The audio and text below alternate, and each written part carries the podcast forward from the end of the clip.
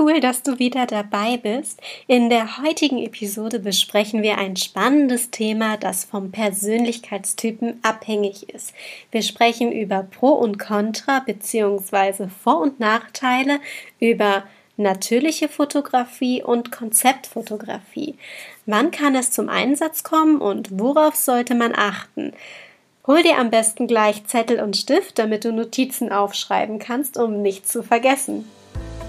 Herzlich willkommen bei Mamas Herzmomente. Das ist der Fotografie-Podcast für Familienmenschen. Ich bin Sonja und gemeinsam zaubern wir deine Herzmomente auf wundervolle Erinnerungsfotos. Trainiere mit mir deinen fotografischen Blick und tauche ein in eine Welt der Tipps und Tricks rund um das Thema Fotografie. So wirst du noch schönere Fotos erschaffen können. Bereit dafür? Los geht's! Nach dem Intro sprechen wir wie immer zuerst über die Aufgabe aus der letzten Episode, die deinen fotografischen Blick schult. Wir haben die Augen für Muster geöffnet und diese in unsere Fotos integriert.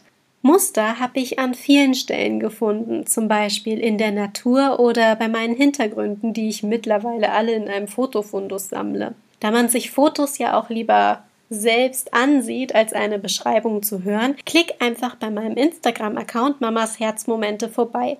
Die Bilder mit einem Podcast-Wimpel sind die Auflösungen der Blickschulungsaufgaben. Los geht's mit unserem Hauptthema. Die Münze hat entschieden, wir starten mit der natürlichen Fotografie. Was bedeutet denn überhaupt natürliche Fotografie? Es ist das Gegenteil zur gestellten Fotografie. Das heißt, du lässt nicht posen und fotografierst am besten unbemerkt im Alltag. Du kannst dir vorstellen, dass du wie ein Geist ja, Situationen beobachtest, zum Beispiel beim Backen, beim Geschenke auspacken oder beim Spazieren gehen, hältst du einfach Fotos fest. Wenn dein Kind zum Beispiel nicht gerne vor der Kamera steht, kannst du es hier heimlich auf dem Spielplatz fotografieren. Die Vorteile sind zum Beispiel, dass du erstmal kein großes Konzept und auch keine Deko-Elemente brauchst. Es würde zum Beispiel reichen, wenn du planst, Kekse zu backen. Für das Shooting-Set verwendet man den Tisch, die Ausstechform, Mehl, süße Perlen, was man eben für die Kekse sonst noch so braucht. Und wenn dein Kind beim Ausstechen und Dekorieren abgelenkt ist, machst du schöne Fotos. Klingt jetzt sehr einfach, ist es aber nur, wenn du folgende Punkte beachtest. Erstens, das Licht muss stimmen. Wenn es zu dunkel oder zu hell ist, werden die Fotos halt nichts. Versuch mit dem Licht die richtige Stimmung zu erzeugen. Zweitens, bleib in Bewegung und wechsle die Perspektiven öfter. Du kannst natürlich auch Dinge auf dem Tisch verschieben, aber wenn du zum Beispiel dann auf dem Spielplatz bist, dann kannst du ja nicht einfach das Klettergerüst verrücken, um es mal platt zu sagen. Also Perspektive wechseln, näher ran, weiter weg. Schau, was stimmig ist. Drittens, die natürliche Fotografie lebt davon, dass die Person nicht direkt in die Kamera schaut. Das macht es lebendiger und wirkt nicht gestellt. Auch ein Lachen wirkt auf diesen Fotos oft sehr echt und nicht erzwungen, was richtig schön sein kann.